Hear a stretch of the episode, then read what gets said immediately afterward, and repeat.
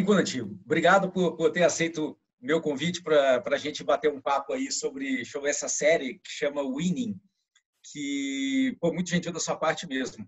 Então, qual é a ideia aqui? É, é um bate-papo com grandes campeões brasileiros de, de voa vela sobre vencer. Né? A ideia é explorar de você um, o que, que você tem que fez você chegar lá.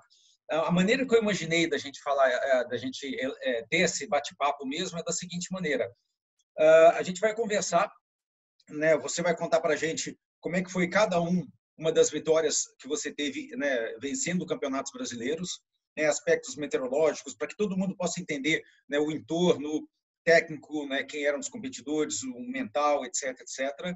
E aí, né, falando sobre cada uma dessas dessas vitórias em, campeonatos brasileiros, a gente vai começar a entender melhor, tentar, né, entender melhor o que, que se passa por trás da sua cabeça. E aí, para todo mundo, para todos os pilotos que eu vou que eu vou estar tá, uh, entrevistando, eu vou fazer a mesma pergunta, né? Depois que a gente passar essa parte dos campeonatos. E as perguntas são: como ganhar campeonatos?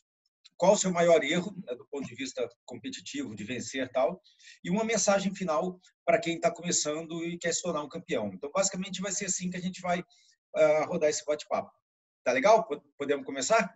Ok, vamos lá. Vamos lá. Não? É, deixa eu só apresentar você, acho que todo mundo te conhece, mas só para botar todo mundo na mesma página. O Cunha foi cinco vezes campeão brasileiro, é, e uma coisa impressionante dessas cinco vezes campeão brasileiro, o, o, o, o é o único piloto que ele ganhou cinco vezes na sequência. Né? É, teve um campeonato, na verdade, teve nessas cinco vitórias, teve um campeonato que não aconteceu, que o Kunat não foi. Em Palmeiras das Missões, e aí o campeonato não aconteceu. Então você vê que a sorte ajuda até os campeões. E depois teve outro campeonato que é assim, ele estava também em bebedouro, mas não teve. Então, na verdade, o fato é que você é o único piloto que eu conheço até hoje que ganhou cinco é, campeonatos na sequência, o que eu particularmente chamo de era Kunet, porque a vida foi era muito difícil nessa época ali. É, e você também foi é, terceiro lugar no Mundial de Mafeguin, o que é um, é um dado impressionante. Né? A, a melhor colocação brasileira em mundiais é do George Mint em, em 1960 na, na Alemanha, né? Então você vê, foi de 60 até 2001 para o Brasil conseguir um segundo pódio que você conseguiu ali em Mafeking. É, eventualmente a gente volta para conversar um pouco sobre esse tema porque ele é interessante. Mas vamos partir então agora para os campeonatos brasileiros, tá? É, vamos começar com o ano de 99. Deixa eu só dar um pano de fundo uh, desse campeonato. E acho que são duas coisas que eu queria pautar antes de você entrar contando para a gente o que, que você aprontou para você ter virado campeão ali em 99. A primeira questão é que você foi o primeiro piloto brasileiro campeão de janta.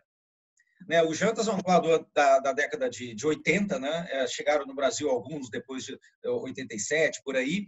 E o que, que acontece? Antigamente a gente competia uh, com o tal do handicap variável, que é um sistema muito bom, mas ele tinha um calcanhar de Aquiles que era polar. E a polar do Janta 2 dizia que ele dava 38 para 1, a polar do Janta 3 dizia que ele dava 40 para 1. Então era uma situação que era um pouco complicada. Eu, eu, eu, não era dessa época, mas eu lembro que o pessoal tinha até criado uma classe janta, né? Então, dentro da, da, da do Campeonato Brasileiro, quem estava voando de janta ganhava ali o seu troféu, que era essa classe janta.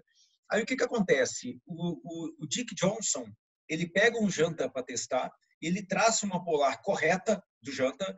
Eu acho que deu 36 altos, alguma coisa de, de planeio, 36 para 1 alto. E a partir desse momento, é, o Janta começa a ter uma polar que é correta. Né? Isso foi antes de você estar tá voando de Janta, eu acho que foi talvez 87, é, 97, por aí. Mas o fato é que, mesmo assim, Janta não ganhava do Brasil. E aí chega você com janta e ganha. Então, essa é a primeira questão que eu queria abordar, que é o fato de você ter ganho de janta. E a segunda questão é o seguinte: você ganhou em 99, mas é aquela história, né? Pilotos brilhantes ganham provas e pilotos constantes ganham campeonatos, né? Eu, eu lembro que antes desse campeonato e alguns antes, você já dava, você já estava dando esses tiros, né? Você já aparecia ganhando prova, prova, pousava fora, prova, prova ia mal, então você já estava dando aqueles tiros que o pessoal comentava que tinha algo acontecendo, né? Eu lembro que faz muito tempo eu, eu, morava em BH e aí eu fui trabalhar uma semana em São Paulo e aí eu acabei sobrando no fim de semana, eu fui voar em Jundiaí, fiquei lá o dia inteiro E aí, na hora de ir embora, eu fui de ônibus, aí um, um cara me pegou e falou, Navarro, eu te dou uma carona. Eu falei, beleza. Mas antes de te dar carona, vamos passar ali que está tendo um churrasco. Eu falei, ó, churrasco em aeroclube, ou alguém fez alguma coisa errada ou alguma coisa certa. E aí ele falou, o que, que aconteceu? E aí ele me mostrou, tinha uma mesa enorme, comprida lá. E ele falou, então, tá vendo aquela cabeceira lá? Então, aquele cara é o Kunat. Ele está pagando esse churrasco porque ele ganhou a primeira prova num campeonato brasileiro. E isso faz muito tempo. Então, você já estava ali dando sinais. Então, tendo feito esse, é, essa, é, essa ilustração, eu queria ouvir de você um pouco como é que foi o ano de 99 de Jantar. Eu, eu posso te pedir a permissão de falar um pouquinho de antes de 99, tá? Porque até se você olhar essas fotos que tem aí, é, eu queria comentar para você o seguinte: eu eu quase que nasci dentro de um avião. Meu pai era piloto e eu uma das primeiras lembranças de vida que eu tenho é voando indo para a praia. Na época em Poranga tinha um aeroporto, uma pistinha de pouso e meu pai tinha um Mooney. E eu me lembro de estar voando no colo dele. Então, e eu sempre brinquei de aviões, de avião. Eu tinha um brinquedo na época não tinha no Brasil chamava chama Lego, até hoje tem é, que as crianças brincam, e eu só fazia avião, construía aviãozinhos de Lego. Depois eu comecei a construir aviãozinhos na Casa Aerobras, que era uma loja que vendia o modelo. Aí eu comprei aqueles, é, quando eu tinha um pouquinho mais de possibilidade, comprei aqueles modelinhos de um controle que você que voavam em volta, que você soltava. Depois eu consegui comprar um, um rádio e comecei a aprender a voar aeromodelo de radiocontrole. É, e aí eu assim com 16, com 15 anos, é, o meu pai, ele, ele tinha vendido, ele teve alguns aviões, ele vendeu e comprou um helicóptero e me perguntou se eu queria aprender a pilotar helicóptero. E eu, com 15 anos, aprendi a. Tirei o brevet com 17. Então, com 17 anos, eu tinha o brevet de helicóptero e eu precisava de autorização do juizado de menores para pegar um ônibus para ir para a escola onde eu fiz o meu brevet de helicóptero. Mas eu poderia ir de helicóptero sem autorização de ninguém. Bom, com 18, aí eu é, quando eu tinha uns 19, meu pai vendeu esse helicóptero e aí eu tirei o meu PV de avião. E com 20 anos meu pai faleceu. Aí eu fiquei um ano e meio sem voar, praticamente, porque eu tive que me dedicar às empresas da família que eu tive que assumir. É, e aí eu acabei indo para o Clube de São Paulo. Encontrei uma pessoa que me que eu conhecia de antes, que é o Goberti, que é um piloto de acrobacia. Ele foi piloto da Varig, ele foi dono da Global uhum. também, táxi aéreo. E, e, e aí ele estava chegando com esse aviãozinho aí, que é o Christian Eagle. E eu perguntei, escuta, se me dá a instrução de acrobacia? E era meio assim um pano preto na história, né, de voar de acrobacia. E aí, bom, enfim, ele me deu instrução, eu solei o Eagle e aí eu fundei, quer dizer, refundamos o, o, o, o departamento de acrobacia do Aeroclube de São Paulo. O Aeroclube de São Paulo importou um Decathlon e aí eu meio que liderei esse negócio e acabei com o negócio de que era pano preto para fazer acrobacia. Um monte de gente tirou a carteira de piloto de acrobacia. Nós fomos a vários campeonatos. Eu acabei sendo campeão na Sportsman, campeão brasileiro. E eu cheguei numa colocação boa na Intermediate. E aí o Thomas, que é meu primo, Thomas Milko, ele já estava voando de planador. E ele insistia para eu ir voar de planador. E um dia, voltando da praia, eu passei em Ipuã. É, Ipuã, onde tem essa foto, onde tem o Rui aqui do meu lado, a foto de baixo à esquerda. E é onde eu tirei, acabei fazendo um voo de, de neivão. E quando eu vi aquele planador subindo sem motor, sem vibração, sem barulho, assim, eu pensei, puxa, eu fiquei completamente louco, alucinado por esse negócio. É, em um mês, mais ou menos, um mês ou dois meses, eu tirei o brevet. Eu ia todo sábado e domingo voar lá. É, e aí eu fiz minhas cinco horas de quero-quero, mas foi o único. Depois eu fiz um voo num campeonato de pouso de precisão de quero-quero lá para os anos de 2003, por aí, não sei. Mas é, aí quando eu fiz minhas cinco horas, eu comprei o Yankee Yankee. E essa foto que está embaixo é o Rui me explicando é, como era esse planador. Eu tinha aí, sei lá, cinco horas de quero-quero, talvez seis, e meu brevet. E aí eu Janta eu comecei a voar de Janta. E eu também devo ter sido um dos únicos caras que foi para um campeonato brasileiro. Eu não sei como é que deixaram na época, mas eu não tinha o C de prata, porque eu nunca tinha feito uma navegação. E aí, em 93, acho que foi meu primeiro campeonato, tá? É, eu mudei para Jundiaí por uma questão de logística, apesar de eu gostar muito do pessoal de Puan, mas a meteorologia em Jundiaí era melhor, era muito mais perto de casa. E tinha uma turma muito bacana lá, tá? Tinha o, o Jafé, o Pucci, o Sr. Heinz. É, eu não quero esquecer nomes, mas assim tinha muita gente bacana lá que passou pelo clube. E eu voei assim, é, sei lá, na média, lá, 40 dias por ano se não, se não mais, nesses anos todos. Então, é, tem uma coisa que eu, que eu posso dizer para você, é o seguinte, eu acho que quanto mais você voa, é, mais, melhor você vai voar. O dia que você se sentar num planador e você sentir que ele faz parte do seu corpo, como se fosse seu braço ou suas pernas, e você já não está mais pensando que comando você está fazendo para ir para algum lugar, mas simplesmente você pensa e ele vai, como quando você pensa que você vai abaixar, levantar ou, ou sei lá, pegar um copo. A coisa vira tão automática que você é, já não tem mais que pensar na pilotagem. Isso é muito importante. Eu acho que da acrobacia e também do helicóptero, é, eu peguei uma noção espacial muito grande. É, então, eu, eu, mais ou menos eu consigo, sem olhar para frente, mais ou menos saber se eu estou fazendo matéria, olhando para o chão, para o arado tal, eu já sei mais ou menos me orientar. É, isso, isso, eu acho que eu peguei é, da, da acrobacia de helicóptero, onde às vezes os comandos são diferentes, não são tão lógicos como num avião. Tá? Então, você começa a ter talvez uma coordenação motora um pouco é, é, melhor. Eu não sei, pode ser que seja isso, é só uma teoria. Tá? Hum. É, então, vamos lá. Eu sempre é, que eu voei, eu tentei aprender com cada voo que eu fiz. Eu acho isso muito importante também. Então, é, isso vale para tudo na sua vida, né? para sua vida profissional, é, mas vale também para qualquer esporte é, que exige estratégia, como voo a vela. É, então, é assim. Eu saía para fazer uma navegação e muitas vezes eu, sabe, fazia algum erro. É, e aí eu começava a pensar onde foi que eu errei, o que eu podia ter feito melhor. Isso virou também uma rotina, tentar aprender é, com os meus erros. É, e, e, outra coisa, eu sempre voei meio que com a faca nos dentes. Eu não ia para o clube para fazer uma navegaçãozinha ou para ficar em cima do, do clube. Eu sempre saí, depois daquele primeiro campeonato é, brasileiro, eu chegava no clube para fazer navegação.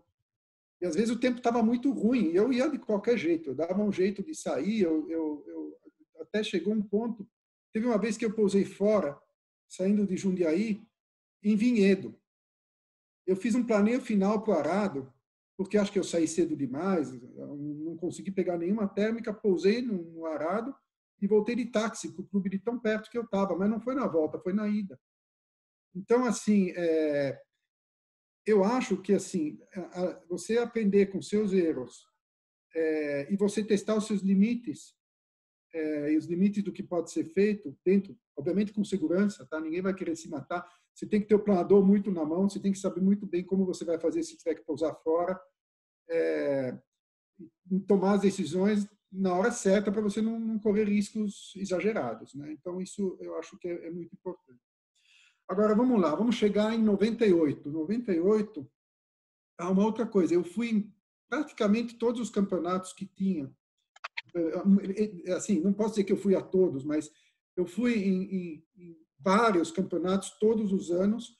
E toda vez que eu fui a um campeonato, eu não vou dizer que eu fui para ganhar, porque é, o voo à vela para mim sempre foi um hobby. E eu levei meu hobby a sério, não mais que isso, tá? É, enquanto me, eu, eu me divertia com o assunto e curtia o negócio, eu levei muito a sério, é, mas eu nunca tive essa necessidade de ganhar uma prova.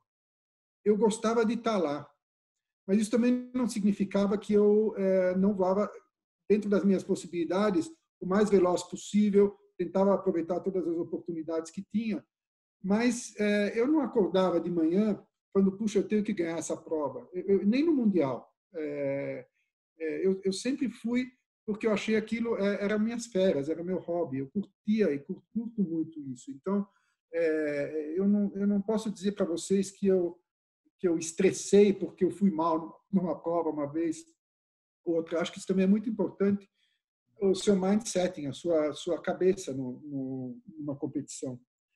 É, quando você se cobra demais, é, ou você fica muito frustrado por um resultado ruim, é, vai te prejudicar provavelmente no dia seguinte. É, isso é uma coisa que eu aprendi com o tempo, tá? Não é que é uma coisa consciente que eu fiz, eu simplesmente acho que é minha característica. Eu não fiquei é, estressado porque eu não fiquei, não é porque eu. É, hoje eu estou dizendo isso para vocês porque eu acho que isso me ajudou, tá? É, a, a, a, aprender. Quando eu faz, pousava fora ou fazia alguma coisa errada, eu muito mais do que ficar chateado com isso, eu tentava aprender com o que aconteceu. É, e 98 foi um bom exemplo disso.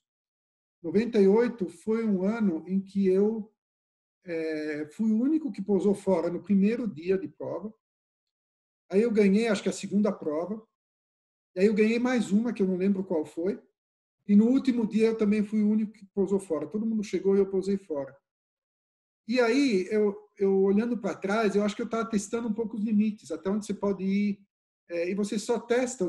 Quem nunca pousou fora um planador, é, não vai não conhece os limites, não sabe até onde você pode chegar. Eu não estou falando de você correr um, um risco é, de se quebrar ou se machucar, mas é, quão veloz você pode voar numa situação? Se você exagerar, vai chegar uma hora que ou você vai pegar uma térmica muito fraca ou você vai pousar fora mesmo.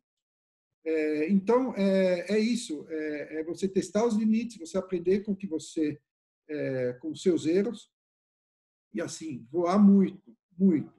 Você tem que ter o planador na mão, é, assim, a ponto de que você fala, é como se fosse meu corpo.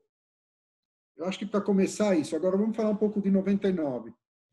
99 foi talvez, eu acho que 99 e 2000, até antes do Mundial, foi a época que eu mais estava afiado para body planador.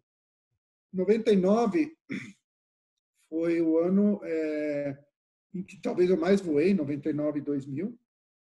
E teve uma pessoa que fez a diferença é, no jantar. As pessoas não, não ganhavam o campeonato de jantar porque ninguém tinha sentado com calma na, na, numa oficina e feito o peso e balanceamento do planador. Então, eu fiz o peso e balanceamento com o Dimas, e eu lembro na época o Thomas tinha o guarda-tudo, ele tinha tido um acidente com o Tango Mike, e o Dimas estava lá consertando o Tango Mike. E eu é, fui lá, levei o, o Yankee Yankee lá para o guarda-tudo, que fica aqui na zona oeste de São Paulo, e, e, com a ajuda do Dimas, eu lixei toda a asa do planador, dei uma, dei uma, é, é, deixei ele bem, bem bacana assim, e fiz meio que um, não foi um refinishing, tá? Foi só uma baita de uma polida, tirar umas, umas é, sei lá, talvez um pouquinho de melhorar o perfil dele um pouquinho. E daí é, eu, Dimas, junto comigo, nós fizemos o peso e balanceamento do Jantar. E para surpresa de todo mundo, e nós fizemos o cálculo três vezes, podia pôr 12 quilos na cauda do. Quem voava com 12 quilos na cauda do janta? Aí eu pus esse peso lá, eu deixei o, o CG o máximo para trás possível, menos 1% de segurança para mim, e o planador mudou. O planador começou a subir em térmica como ele não subia, eu nunca tinha visto ele subir desse jeito. Ele começou a. É, é, e isso é muito importante. Você está me ouvindo bem, Navarro? Estou ouvindo muito bem. Ok, qualquer coisa avisa. Tá legal. É, o planador mudou, mudou a ponto de que assim você conseguia subir junto com os discos. É, e, e, assim, e aí eu comecei a, a, a, realmente tirar desempenho desse planador. E eu acho que nesse sentido talvez eu tenha sido pioneiro. Não foi nada espetacular, foi só fazer a conta as pessoas voavam com o CG muito à frente, e aí o planador tinha a fama que não subia em térmica. Só que ele não, o coitadinho lá estava com muito peso no nariz.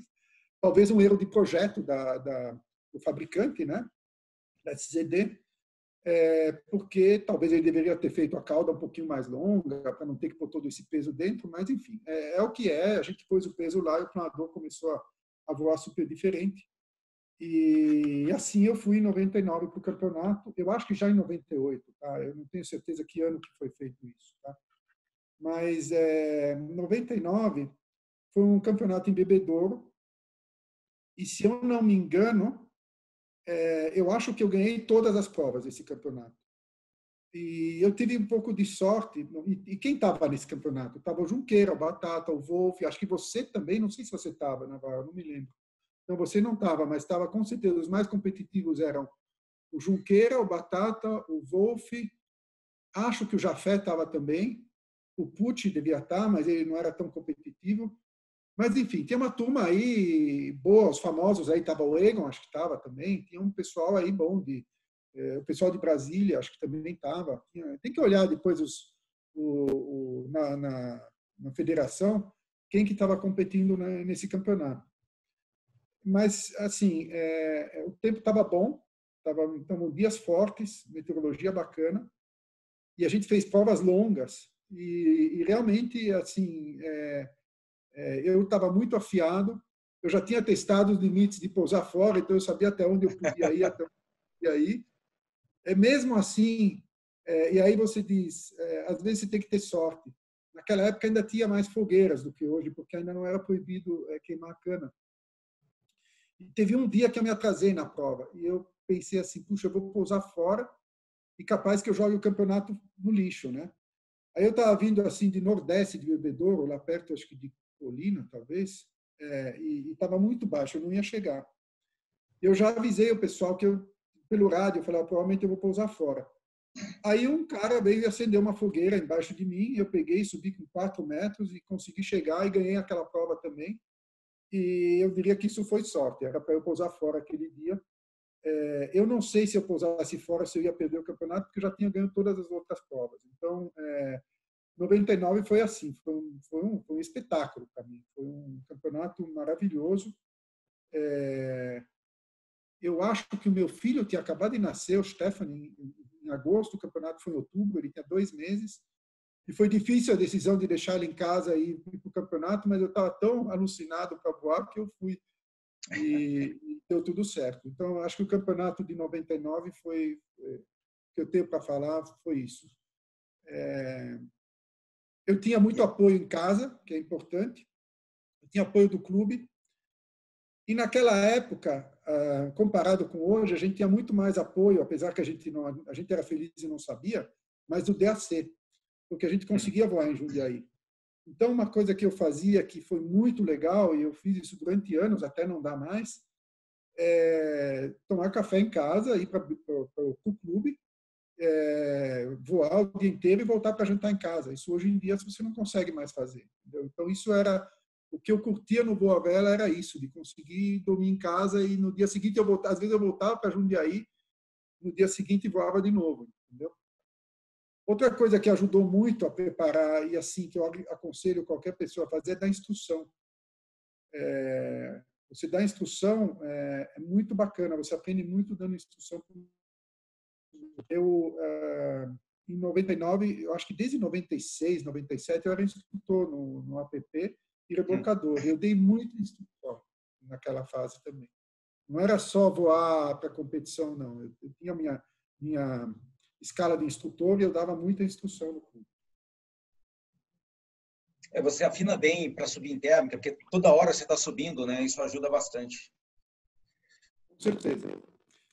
Eu, como instrutor, também vou falar, vocês vejam com ressalvas o que eu vou dizer, é, porque a gente, cada um tem os seus limites, mas eu tenho um acordo com meus alunos. Eu falava para ele, olha, se eu puser a mão, você solta na hora, porque eu só vou pôr a mão se eu achar que vai quebrar.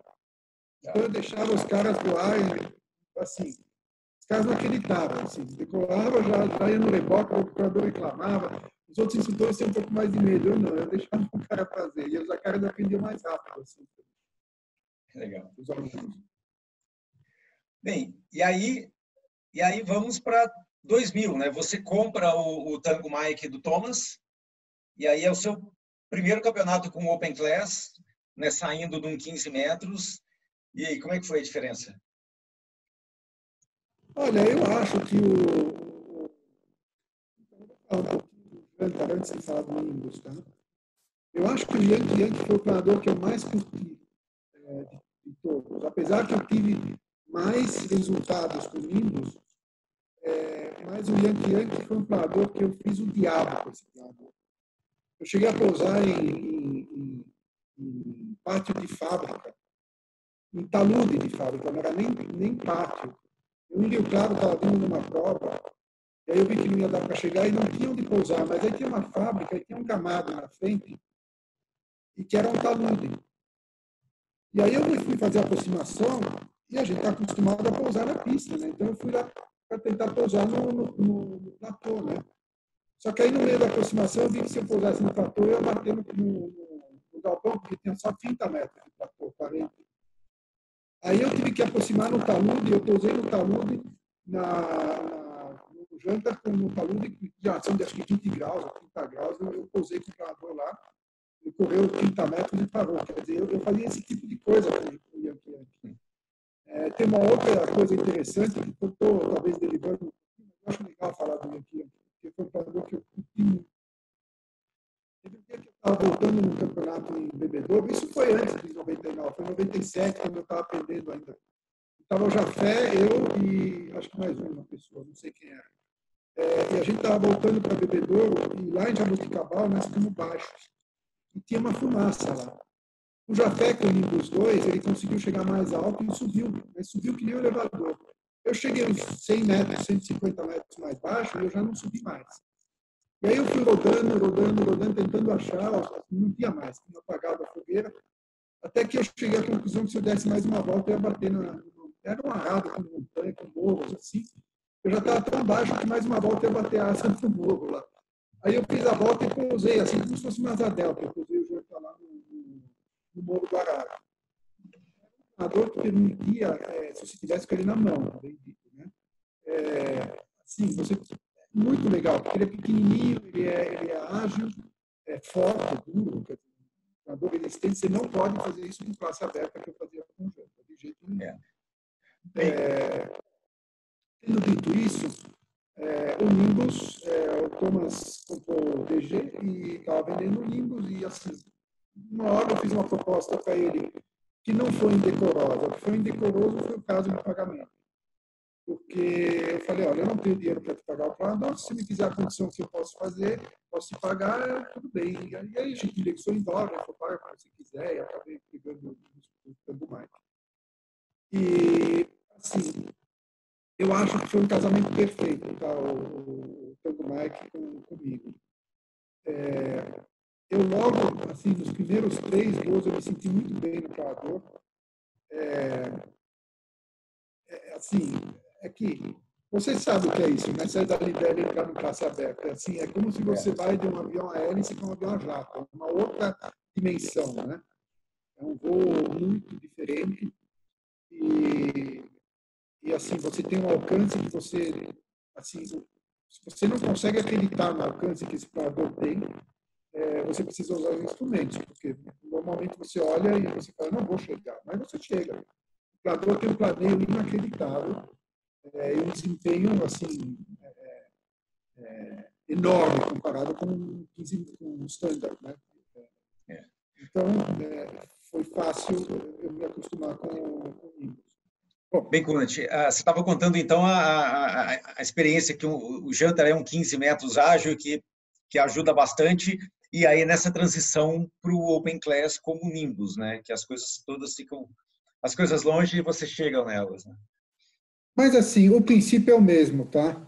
É, você consegue, o Nimbus ele vai te dar alguma vantagem num dia muito ruim, onde você tem que passar buracos azuis muito grandes, mas na verdade, se você tem um handicap, você ganha com o Jantar ou com o Nimbus, ou perde com o Nimbus e o Jantar, depende de como você vai voar, é, como você vai tirar o desempenho do seu planador e do dia de, de voo. Então, é, é, a mesma coisa, é o mesmo voo à vela. Essa é a conclusão que eu, que eu cheguei. Eu acho que você também tem essa experiência, você voou de Libere, depois voou de, de Nimbus 4, ou seja, você sabe o que eu estou falando, né? Não existe o planador, existe você voar mais, você treinar mais, você estudar mais, você estar tá mais é, familiarizado com a meteorologia do lugar, do, do, do planador mesmo. Então, enfim, aí é, é, é, é, na verdade é a mesma coisa. Tá? Você tem só um desempenho maior e que é, a comunidade de voa vela, as pessoas mais entendidas do assunto, fazem um handicap para compensar essas coisas dentro da melhor maneira possível. Eu gostava dos campeonatos que tinham handicap, tanto quando eu estava voando o Janta, que era um planador de menor desempenho contra o Nimbus, ou quando eu estava voando o Nimbus contra o Janta. Eu achei as duas coisas eu achei bacana. Eu gostava daquele sistema de handicap fixo que a gente tinha, que depois virou móvel. Eu achei que aquilo funcionava, tá? É, bom, 2000 foi um campeonato interessante. Eu estava com o Nimbus, eu não tinha muita experiência no, no, no, Nimbus 4, não. Eu tinha feito alguns voos. Eu acho até que pouquíssimos voos eu tinha feito com ele. E aí veio o campeonato, e foi um campeonato de, também de, de tempo bom, que eu me lembre. É, e, assim, é, para mim, assim, eu não, eu não, quero me gabar aqui, mas quase que foi um passeio. Eu, eu fiz os meus voos e, e, e eu ganhava as provas. Eu, eu, eu, tava, eu, eu não me lembro de, neste ano de 2000 e 2099, de ter tido alguém que me ameaçou o campeonato. Tá? Eu, eu acho que eu estava fazendo um voo, eu estava tranquilo nesse campeonato eu ganhando as provas, eu chegando muito na frente. É, em 2000 aconteceram duas coisas que eu me lembro que são é, dignas de se comentar. A primeira é que no último dia de prova, e por sorte foi o último, é, entrou uma linha de instabilidade de sudoeste em Bebedouro e eu é, e aí entrou o vento muito forte e o ponte estava com Nimbus 3 e pousou na frente e eu não, não tinha experiência de, de, de, pousar com muito vento com Nimbus 4. E aí é, alguém falou no rádio, não sei quem foi, mas ele me deu um conselho errado. E aí eu fiz um erro, eu, eu vim para pouso, eu estava subindo na, na cunha dessa linha de estabilidade, lindamente, com 3, 4 metros. O pessoal falou, pousa já, porque tá, tá muito vento aqui. E eu, eu faço questão de dizer isso, porque essa é uma decisão errada. Se você está chegando num lugar entrou uma linha de instabilidade forte, nessas regiões que a gente voa com ventania, e você está subindo, fica em cima, o lugar mais seguro que você pode estar, o mais alto possível. É, vai para outro lugar, pousa em outro lugar e, e, e mantém o seu planador protegido. Depois você pode brigar com a organização para eles te darem o pouso no local se alguém te viu voando em cima, em cima, porque todo mundo viu, eu tava, cheguei a 300 metros e comecei a subir, então eu estava lá. É, bom, enfim, eu, eu pousei o Nimbus e esses planadores grandes, quando tem vento, o que aconteceu foi que uma rajada de vento jogou uma asa no chão, que fletiu e raspou o, o fundo da asa no asfalto e voltou com efeito mola, raspou outra asa e me fez um monte de furinhos no, no, no intradorso das duas asas. E o treinador do, do, campeonato, da última prova, ele foi para o concerto e ficou lá dois meses sendo, sendo consertado depois do campeonato de 2000. É, Kunat, então, é, é, eu lembro, eu estava eu tava voando de PW5, né? E, e na hora que você estava pousando, a, a gente estava desmontando o Pucas de Bauru. Eu lembro que eu estava segurando a raiz da asa do Pucas. Quando você pousou, foi exatamente o que você comentou. E, foi assustador, porque você batia a asa de um lado, depois batia do outro. E eu lembro que você falou que você devia ter usado o, flap neutral negativo, né? alguma coisa assim. É, eu, eu não deveria ter pousado, essa é a primeira coisa. Eu, eu deveria ter, Eu fiz esse erro duas vezes na minha vida e duas vezes eu leio o planador. A primeira vez foi pouco e a outra eu vou contar depois. Enfim, é, é, que foi em Bebedouro, não teve grandes danos, mas assim teve que consertar lá. O planador ficou no conserto. É, e, e, realmente foi um vento muito forte. Tá? Então, é, se você decidir pousar, é melhor você pousar com flap negativo e com muita velocidade. Você vai ter o risco que, se por acaso a asa bater no chão, você vai alinhar mais, mas é menos provável que um vento te levante a asa. Eu acredito que é mais seguro você pousar com flap zero ou, ou negativo com mais velocidade se estiver vento muito forte. O que eu não fiz. Então, isso foi um erro no pouso. É, e a segunda coisa que aconteceu foi que o seu Peter Wolff, ele chegou para mim e falou: "Você vai para Mafking no mundial". Aí eu falei para ele: "Você está maluco? Eu não vou para mundial nenhum, eu não tenho condições, não dá". Eu tinha acabado de comprar uma empresa, eu estava meio enrolado no trabalho. Também esses anos não foram muito fáceis no Brasil. É... Mas aí no final eu falei para ele o seguinte: eu falei, olha, eu estou tentando engravidar do, do meu segundo filho. Se ele não nascer e se você conseguir um patrocínio que eu não tenha que pagar nada, eu vou. E bom, e não é que o seu Peter foi atrás e conseguiu o tal do patrocínio, eu fui para Mafkin, mas esse é, é o começo da história de Mafkin, que foi no final desse campeonato. Que foi você tem todas as chances, você tem que ir. E, e assim, aí começou essa saga do Mundial. É, o campeonato seguinte foi, é, aí eu estava treinando para o Mundial, né? Foi 2001. É, eu estava é, é, a todo vapor voando bastante para treinar para o Mundial.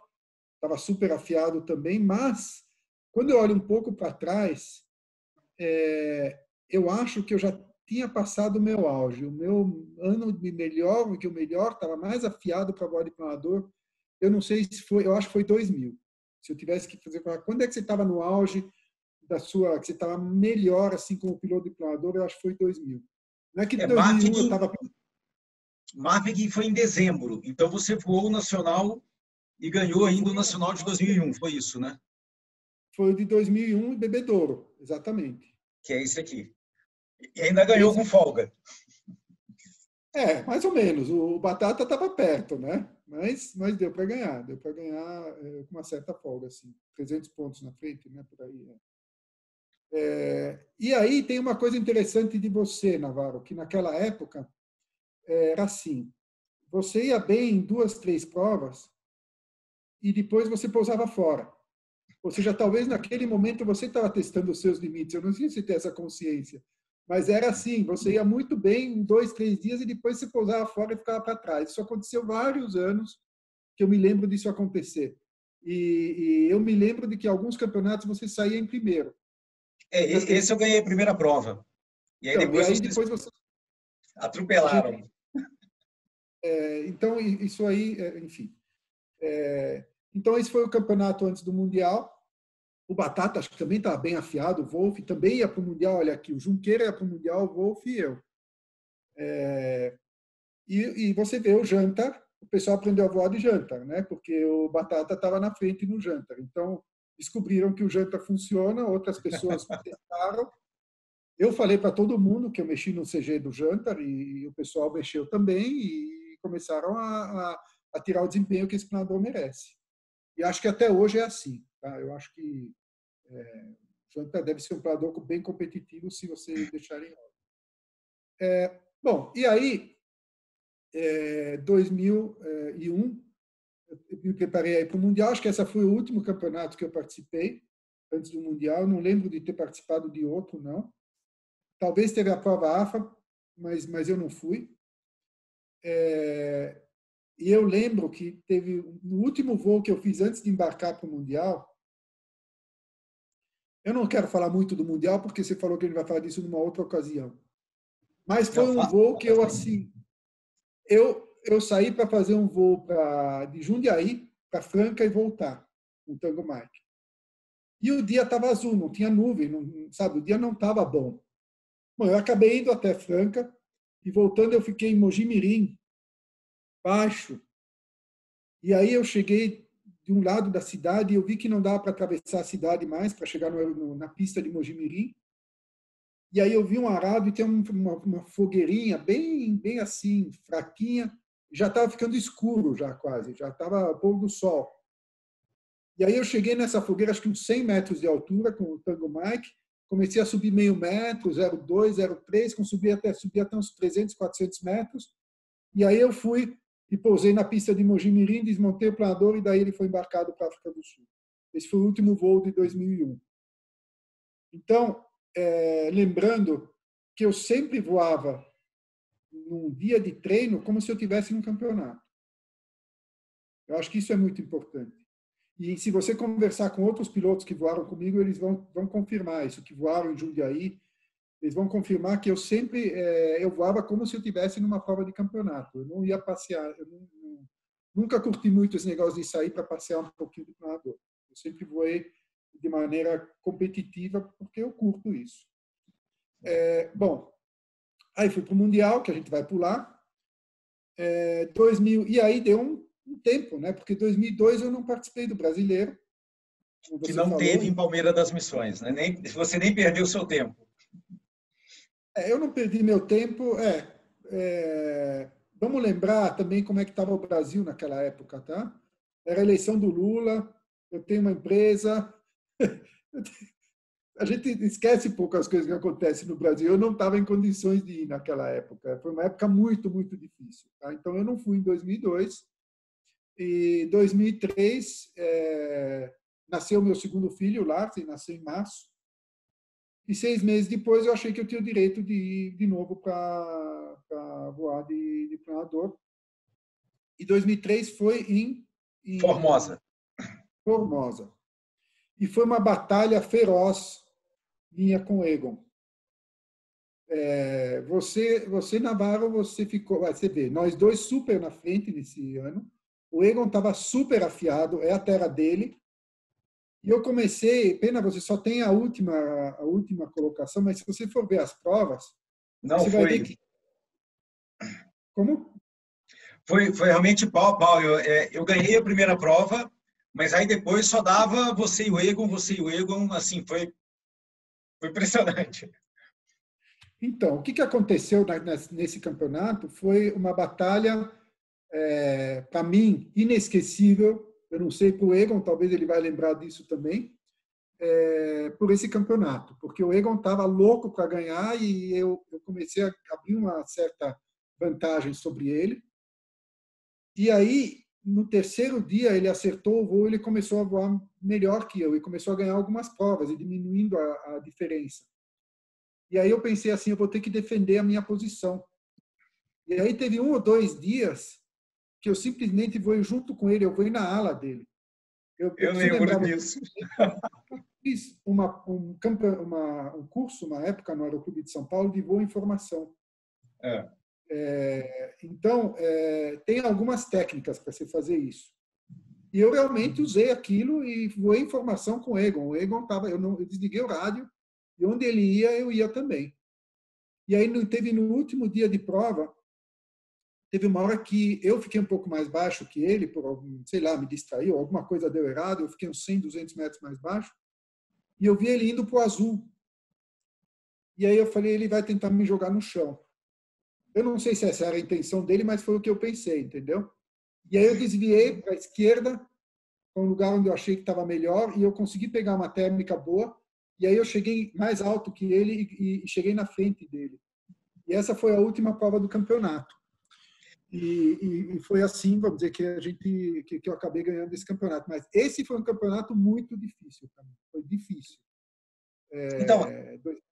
essa última prova, não foi essa prova que você pegou uma uma termo-onda lá, lá no Vale? Olha, teve várias vezes que eu. Pode ser, teve uma prova, não sei, deve ter sido essa, porque foi em, foi em Formosa, era um dia que a gente não conseguia subir em cima de Formosa. E aí eu vi que lá para o lado do vale, mais para o lado lá da cachoeira de Itiquira, tinha umas nuvens.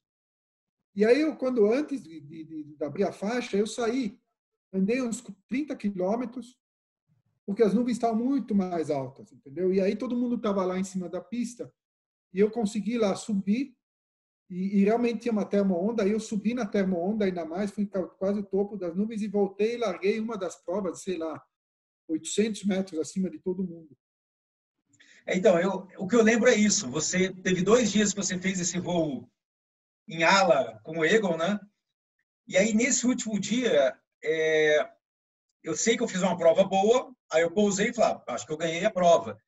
E aí eu vi a velocidade média do Ego. Ah, vou ter que ir lá perguntar, porque foi, era uma coisa que não era normal. E aí o Ego falou, não, eu, é, um, é uma prova, né, 330 km para o Open Class é uma quarta-feira monótona, né? Ele falou, ah, é uma prova curta, eu estiquei, peguei uma fogueira, estiquei, peguei outra fogueira, o Ego. Estiquei, peguei outra fogueira. Eu falei, ah, realmente, três fogueiras num voo é para ganhar mesmo. Falei, então o Ego ganhou a prova. Aí vem você com essa média. Aí eu falei, não, peraí, o que, que você fez?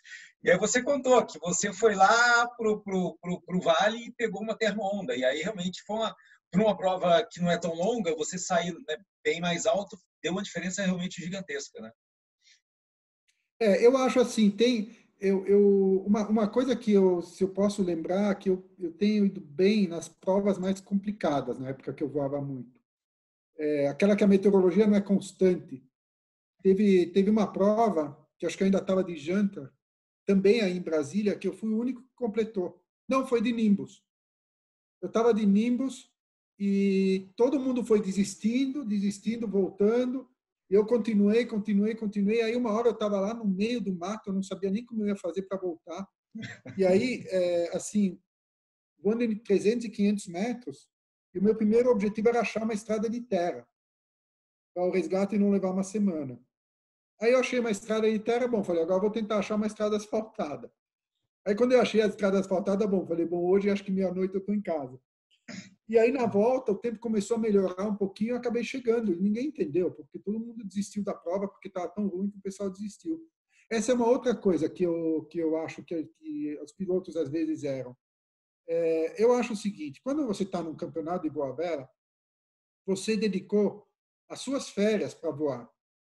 Você não tem nada mais para fazer do que voar de planador. Então é o seguinte, cara, para que desistir da prova? Vai fundo, vai parado. Às vezes você consegue sair fora, entendeu? E chegar. Então eu vi muita gente desistir de prova na minha vida de piloto que não precisava ter desistido. E quando você consegue é, chegar, é uma realização tão grande. Tem uma foto minha, é, que é uma foto em Rio Claro, acho que daquelas primeiras que você mostrou, essa aqui, a primeira à esquerda em cima. Olha a, a, a cara de felicidade que eu tô. Isso aí deve ter sido um desses dias que ninguém chegou, aquele dia que choveu no meio da prova, que você falou, vou pousar fora, vou me ferrar. Aí, de repente, você consegue chegar. Você também conhece isso. A, a, a sensação de, de, de, realização é enorme, é muito legal fazer isso, sabe? Você conseguir se desafiar e, e se superar, sabe? Eu acho que isso é uma, uma coisa bacana que eu posso compartilhar com vocês. Então, 2003 foi lá Formosa, que teve esse episódio com Egon. E 2004 não teve, né? Não teve.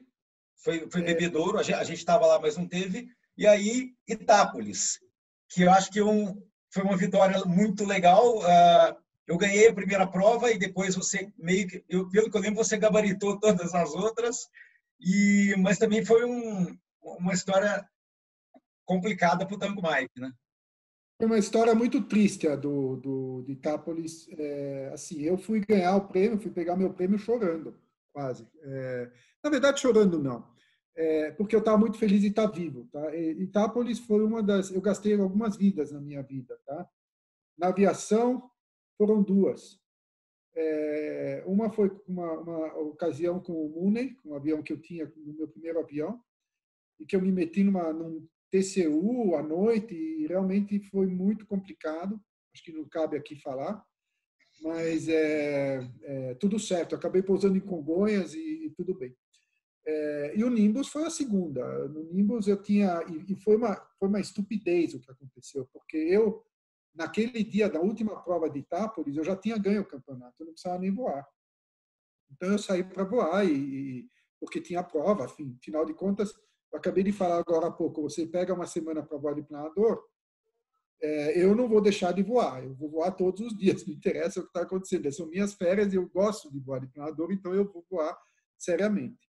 Então, é, aquele dia estava um dia esquisito, a gente saiu para uma prova para oeste de Itápolis, acho que era lá para São José do Rio Preto, uma coisa assim, lá perto, e eu, eu subi na base e pus o Tango Mike no melhor planeio, e eu cheguei do outro lado, onde começou a ter térmicas, já longe, uns 120 quilômetros fora, é, a 300 metros, onde eu peguei a primeira térmicazinha de meio metro tal, e comecei a subir. E o tempo aí foi melhorando.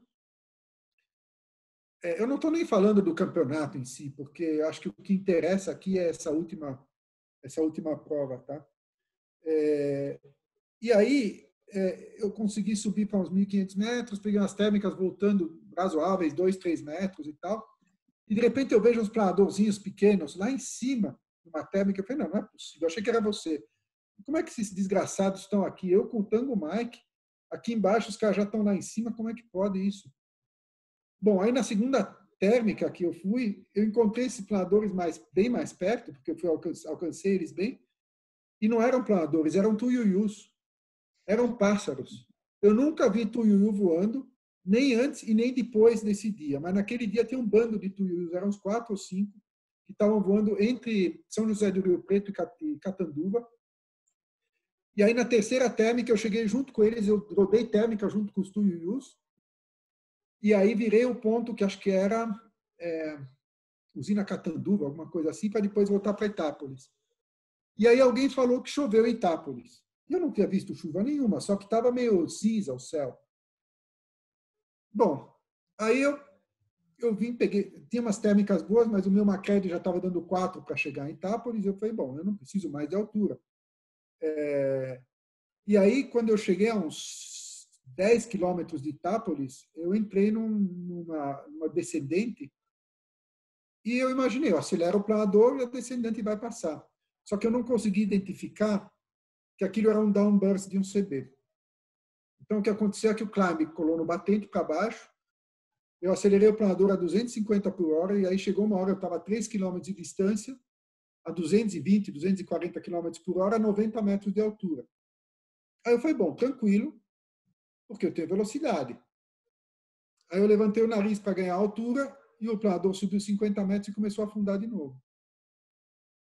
E aí é, eu comecei a ver e comecei a olhar para um arado que tinha, passei o arado. Aí eu vi aquelas faixas brancas e vermelhas da pista. E, e, e aí eu comecei a fazer bobagem, coisa que você não deve fazer. Eu comecei a olhar no, no, no Cambridge quanta altura eu tinha para chegar lá. Ele me deu 20 metros. E aí eu pensei, e tinha um laranjal na frente. Eu falei, não vou chegar no laranjal. Só que eu já tinha passado o arado.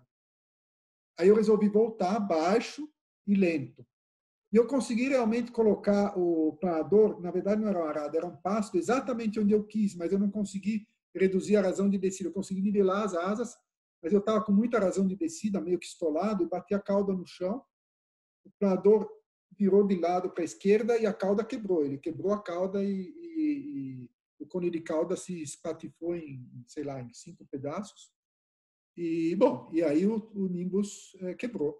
E, e, bom, e aí veio a equipe e tal, a gente foi, pegou todos os pedaços e levamos para Itápolis e depois eu fui buscar o prêmio do campeonato, o Plador quebrado.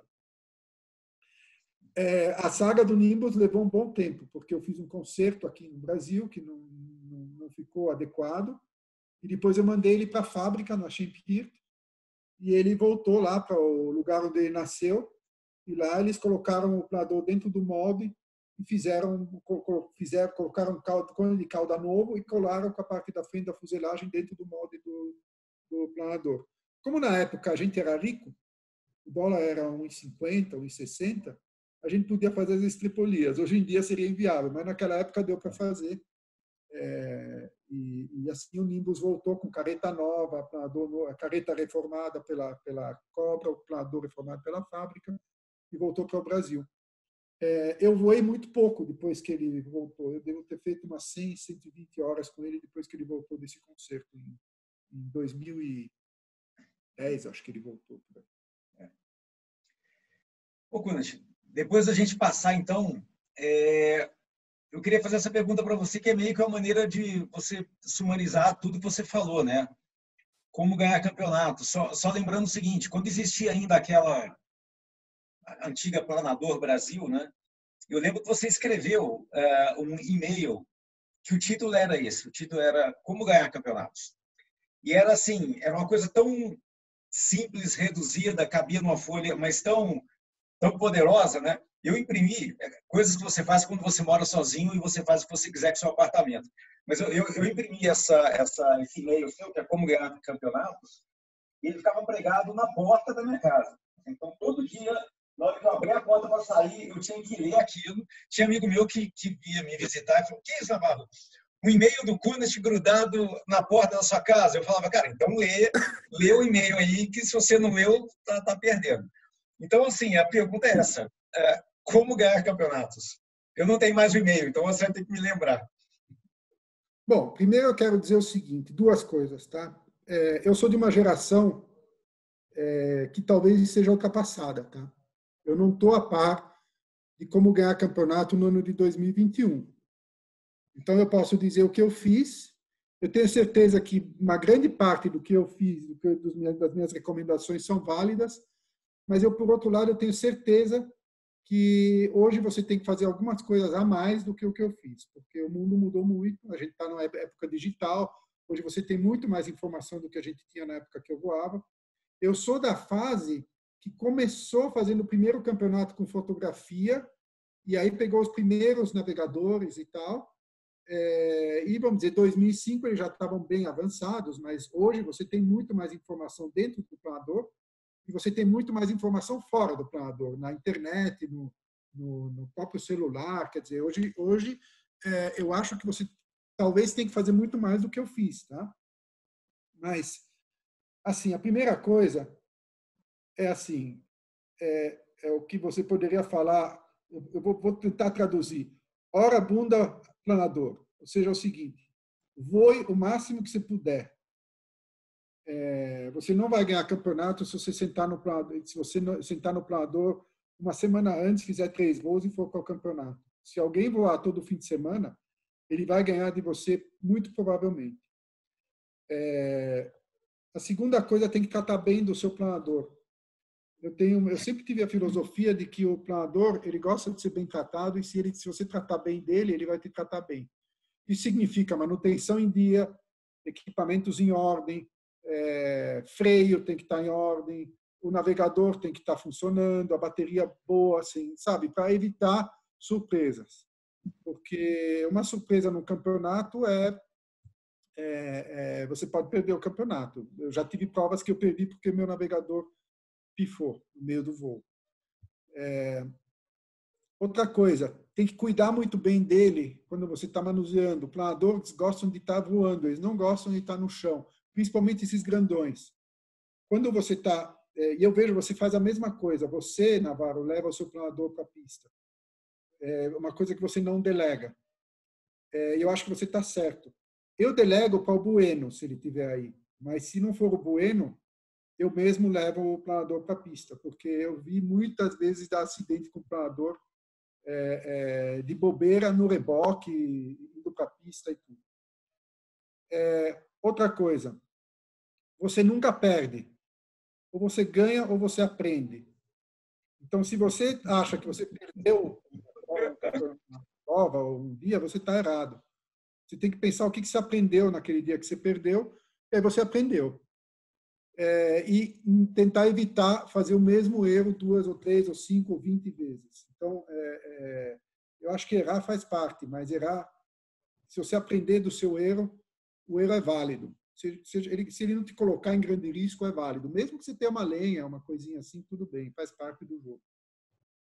É, o que mais? Tem que estudar. É, não dá para só voar. Eu lembro que teve alguns livros, e eu agora não vou lembrar do nome deles, mas teve alguns livros de meteorologia é, que eu li que foram muito, muito importantes. E, e eu, fiz um, eu fiz um grande erro, mas eu aprendi e não foi, obviamente, não foi o meu maior erro. Mas em, quando eu fui para em 98 para a Alemanha, é, em Bayreuth, eu comprei dois livros. Um era feinho e outro era lindo, cheio de fotos e tal. Eu decidi ler o lindo, o livro bonito. E aí, bom, eu fui super mal lá em, em, em Bayreuth. Aí, quando eu cheguei no Brasil, eu comecei a ler o livro feio. E o livro feio explicava como funciona a meteorologia na, na Europa. E eu tentei tentar buscar as térmicas onde eu buscava no Brasil. E, obviamente, deu tudo errado. Mas, enfim, leiam. Leiam bastante. Hoje tem muito mais informação do que naquela época. Hoje se encontra quase tudo na internet. Não precisa ser só livros, tem muita informação. É, tem que conversar com, com pilotos mais experientes. E uma outra coisa que eu fiz que, que assim, eu acho que não foi em 99, não, foi no primeiro, no segundo campeonato, é, tem uma história que é, que é legal de contar. É, como aprender? É, eu estava no primeiro campeonato lá, eu nunca tinha feito uma navegação, então eu estava lá meio perdido, rodando. Aí no segundo dia, eu vi um disco passando por mim, eu estava rodando uma tela, o cara passou, assim, era o Junqueira, passou pela térmica como se não fosse nada. E aí eu falei, eu vou atrás dele, nem que eu pose fora. Vamos ver o que, que ele faz. Aí eu fiquei observando como ele voava, como que, que decisões ele tomava e tal. E isso me ajudou muito, muito no começo, entendeu? Como é que você consegue chegar? É, vai chegar uma hora que você vai ter que aprender com você mesmo, mas você pode aprender muito com o voo dos outros, observando o que eles fazem, é, as decisões que eles tomam.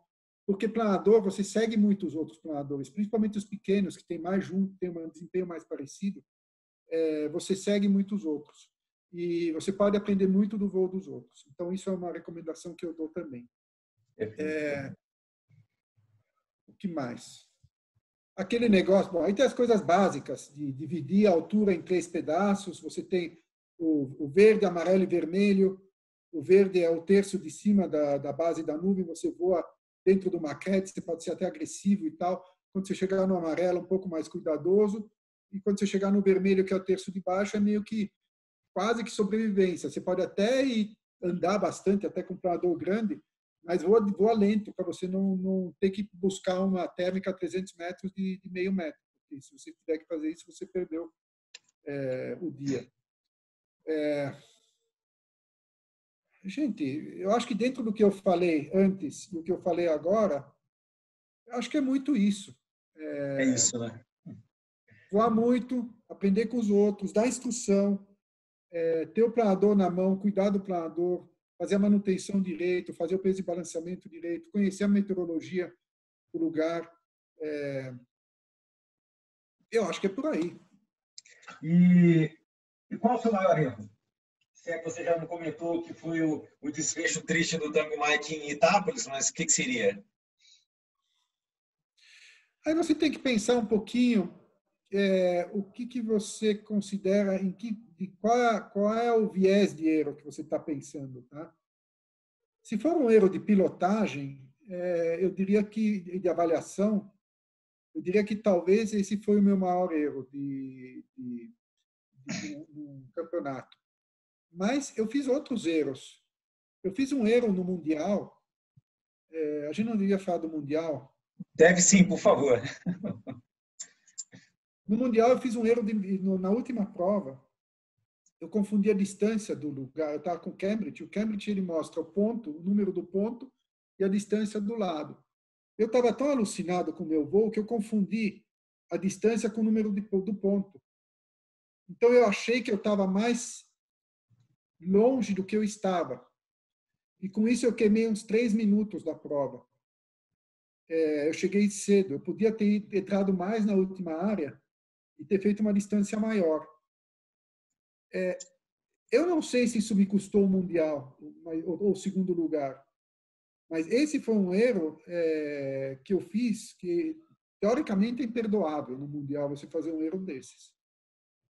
Eu não sei que erros os outros fizeram, tá? Mas eu fiz esse erro e foi um erro muito besta. Tá fazendo no mundial que você tá para ganhar, né? Então, sabe, é, é, é, mesmo assim eu ganhei aquela prova. Mas você ganhou a última prova, né? Eu ganhei a última prova, mas se eu tivesse feito mais distância, talvez eu teria ganho com mais pontos e eu não fiquei tão longe do segundo e do primeiro lugar no mundial. Então, é, é é, eu não lembro agora exatamente qual foi a diferença, mas não foi tão grande. Poderia talvez ter conseguido o segundo lugar se eu tivesse feito esse erro. É, só, eu, só talvez.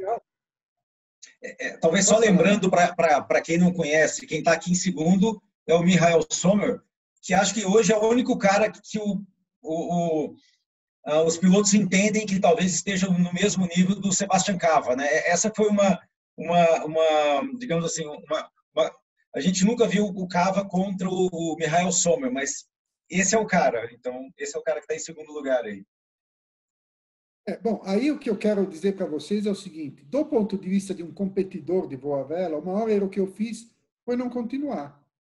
Porque, assim, eu estava indo super bem, eu, eu fui para o Mundial, fui bem, mas aí eu, eu, eu, eu, do ponto de vista de piloto, de planador de competição, é, eu resolvi me dedicar a outras coisas, a meus filhos, a, a, a minha empresa, e comecei a, a, não voar com tanta seriedade.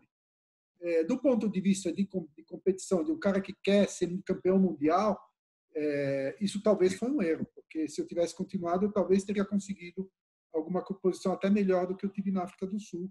É, ou não, mas é, é, eu, não, eu não vou dizer, eu não tive a condição por N fatores, de fazer isso.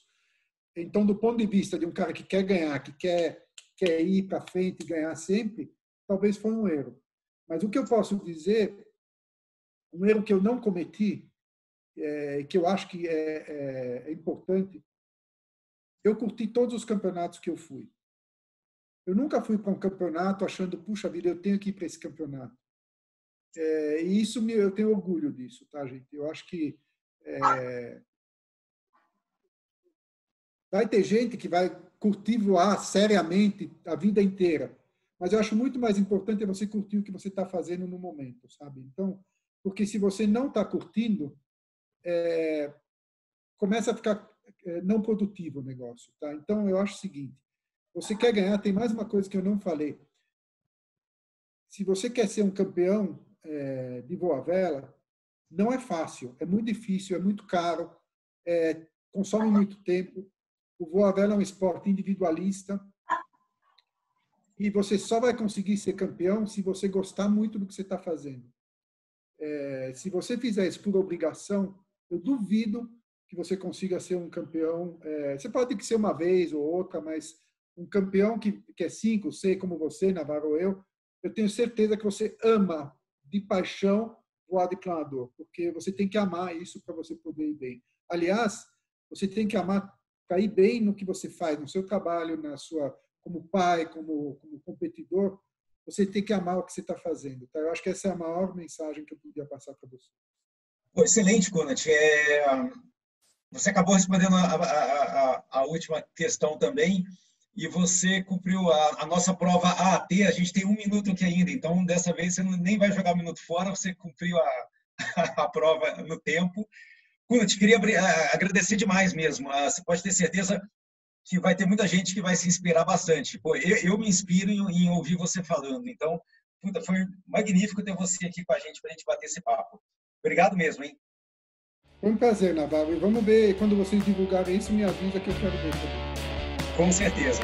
Obrigado, obrigado, Thiago. Até a próxima. Um abraço.